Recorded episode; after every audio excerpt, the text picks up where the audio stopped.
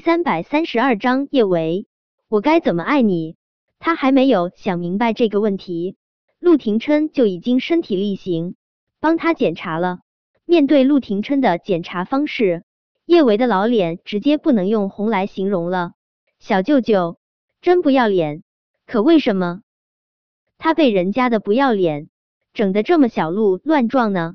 小舅舅，你快点儿放开我，我大姨妈真的来了。叶维按住陆廷琛的大手，想要做一下垂死的挣扎。陆廷琛根本就不给他瞎扑腾的机会，他一路检查到底。叶维说谎可是要受到惩罚的。什么惩罚？叶维下意识问道。问完这话之后，叶维就后悔了。检查结果已经证明他说谎了。他这么问，岂不是说要接受惩罚了？陆廷琛眸光灼灼，陪我解锁新姿势。叶维欲哭无泪，又是解锁新姿势。他陪他解锁新姿势，解锁的都快要残废了，好不好？叶维的脑细胞还是无比活跃的，他眼珠子滴溜一转，就想到了应对的法子。他笑得一脸谄媚的看着陆廷琛：“小舅舅，我最喜欢陪你解锁新姿势了，所以陪你解锁新姿势。”哪里能算是惩罚啊？你还是换种别的惩罚的方法吧。叶维心中打的什么算盘？陆廷琛如何会猜不透？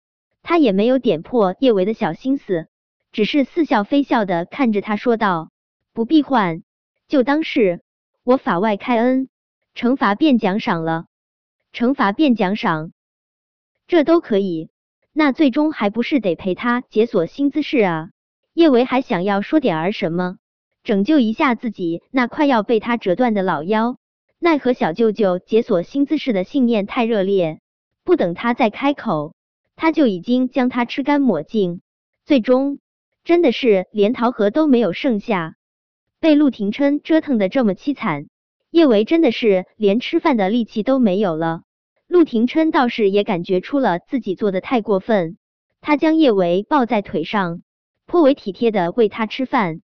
叶维有气无力的趴在陆廷琛怀中，他暗暗咬牙，真想咬死这个纵欲过度的男人，可惜他又舍不得。陆廷琛的大手穿过叶维的睡袍，有一下没一下的摩挲着他的小腹。叶维，这些年你一个人照顾小宝和小贝，是不是很苦啊？叶维一怔，他怎么都没有想到陆廷琛会忽然问他这个问题。小舅舅，你怎么会忽然问我这个啊？我就是想要多了解你一下，顺便多了解一下我们的孩子。其实，陆廷琛得知亲子鉴定结果的时候，是想要立马告诉叶维的，但是他那场盛大的求婚已经准备的差不多了，他想在求婚现场再将所有的惊喜都告知叶维。那么浪漫的求婚现场。那么激动人心的惊喜，他定能给他心爱的姑娘一个毕生难忘的夜晚。我照顾小宝和小贝，倒是不苦也不累。叶维笑眯眯的看着陆廷琛说道：“其实照顾孩子哪有不苦不累的？尤其是一下子照顾两个孩子，再乖巧的孩子都能将家长整得手忙脚乱、晕头转向。只是因为叶维将所有的苦痛。”都当成了甜蜜，才会不觉得苦。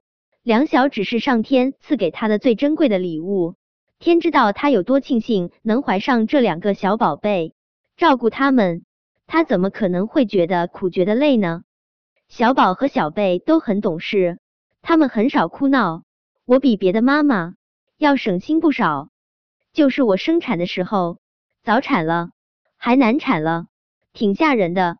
不过最终还是有惊无险，早产难产。叶维这话说的轻描淡写，但是陆廷琛却能够想象出当时的场景有多么的惊心动魄。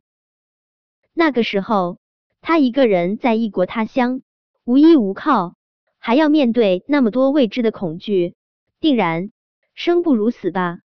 陆廷琛不由自主的抱紧了叶维，他再一次恨自己。为什么没有早点儿找到他，让他一个人吃那么多的苦？叶维，对不起，对不起。陆廷琛的下巴轻轻的磨蹭着叶维的小脸，他一遍遍喃喃说道。叶维捏了下陆廷琛的下巴，他低低的笑：“小舅舅，你傻了是不是？干嘛忽然对我说对不起啊？”叶维忽然止住笑，他的表情变得认真无比。小舅舅，如果真的要说对不起，也应该是我对你说。虽然小宝和小贝是上天赐给我的最好的宝贝，但是我总觉得我有点儿对不起你。你看你有能力，多金，长得又好，也没跟别的女人生过孩子，但是我却给别的男人生了两个孩子。小舅舅，你有时候应该也会觉得很委屈吧？陆廷琛心疼而又深情的看着叶维，他没有说话，而是俯下脸。深深的吻住了叶维的唇，这个小女人，她真不知道该怎么爱她才好了。明明受苦受难最多的人是他，最委屈的也是他，他竟然还替他委屈。这个傻女人，她这么傻，让他怎么能不爱她？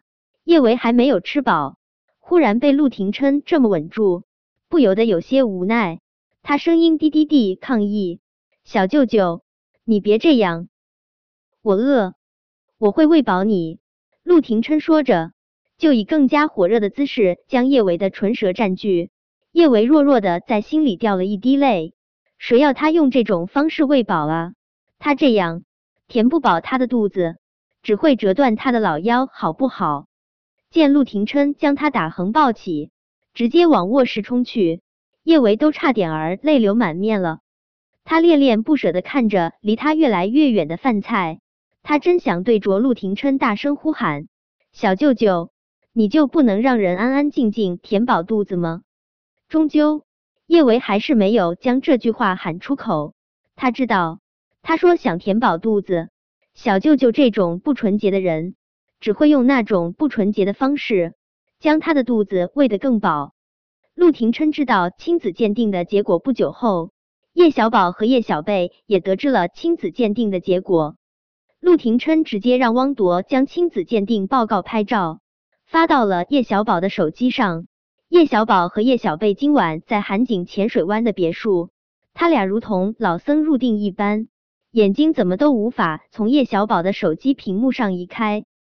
韩景觉得自己在工作上太发愤图强了，有点儿忽略了梁小芝。晚上想多跟他们交流下感情，一进梁小芝的房间，他就看到他俩对着手机屏幕大眼瞪小眼。韩景好奇无比，他连忙跑过去：“宝贝儿，你们在看什么呢？”本章播讲完毕。想提前阅读电子书内容的听友，请关注微信公众号“万月斋”，并在公众号回复数字零零幺即可。